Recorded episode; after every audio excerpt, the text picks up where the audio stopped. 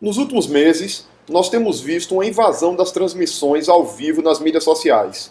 Mas por que é que essas lives estão se popularizando tanto e como utilizá-las nos negócios?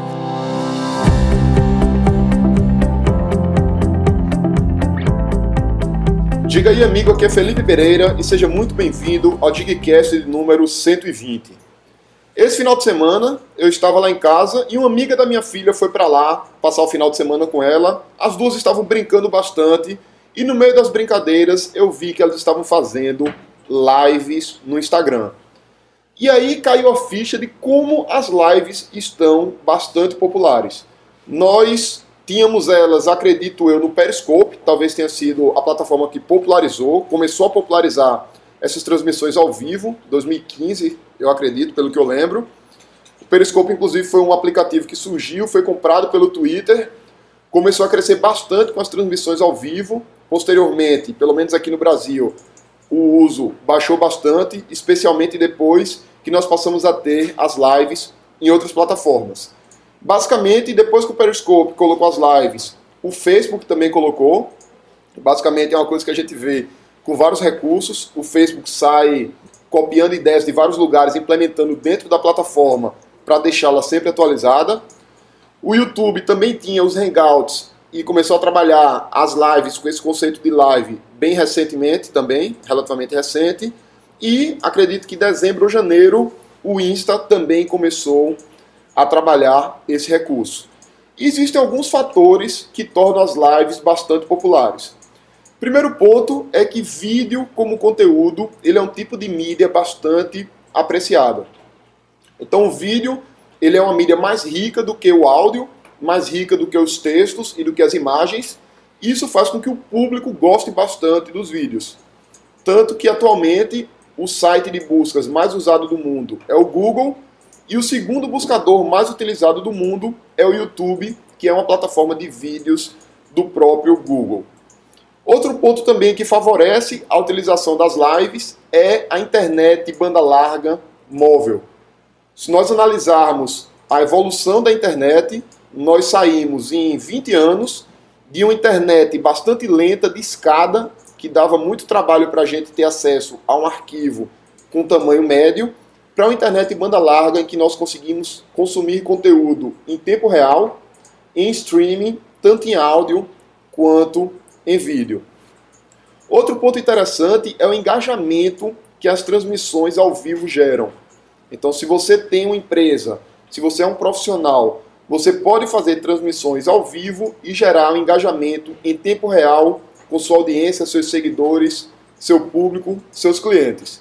Além disso, várias plataformas hoje enviam notificações para os usuários quando as marcas que elas seguem estão fazendo transmissões ao vivo e isso torna essas lives um recurso bem interessante do ponto de vista empresarial.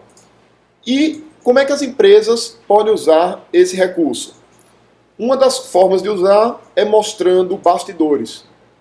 Então, as empresas, as marcas, os profissionais podem mostrar os bastidores do seu dia a dia, mostrando como é que as coisas funcionam por trás das cortinas. Isso é interessante porque mostra uma transparência maior gera uma maior conexão com o público, uma maior conexão com a audiência. Empresas também podem fazer cobertura de eventos, cobertura de lançamentos, isso é muito interessante, fazer essa cobertura em tempo real, porque permite que pessoas que não possam se deslocar fisicamente para determinados locais tenham acesso a um pouco daquela experiência, tenham acesso a um pouco daquele conteúdo que está disponível ali apenas ao vivo. Outro uso bastante forte é para quem trabalha com educação ou com negócios de algum modo ligado à autoridade. Nós temos hoje muitos profissionais, muitas pessoas que trabalham no mercado digital, em particular de infoprodutos, de produtos digitais como e-books e treinamentos, ministrando aulas e palestras ao vivo em tempo real, tanto no YouTube quanto no Facebook e agora o Instagram também trazendo essa possibilidade para a gente. Uma coisa interessante também é que as plataformas fazem a transmissão ao vivo e depois esse conteúdo fica disponível para que as pessoas possam rever ou pessoas que não estiveram online consigam ter oportunidade de assistir. Então você pode, por exemplo, convidar sua audiência para uma transmissão ao vivo e posteriormente enviar um e-mail para elas com o link daquela gravação. Apesar da experiência da gravação não ser tão interessante quanto a experiência ao vivo, ainda assim é interessante porque você consegue proporcionar às outras pessoas acesso a um conteúdo que elas perderiam. Você pode, inclusive, dentro do Facebook, fazer a live e depois que a live termina, você impulsiona aquele conteúdo para seus fãs.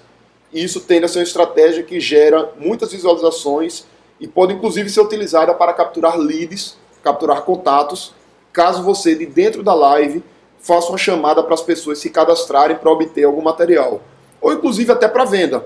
Se você dentro da live faz uma chamada para ação, faz um call to action para que as pessoas consigam adquirir algum produto seu.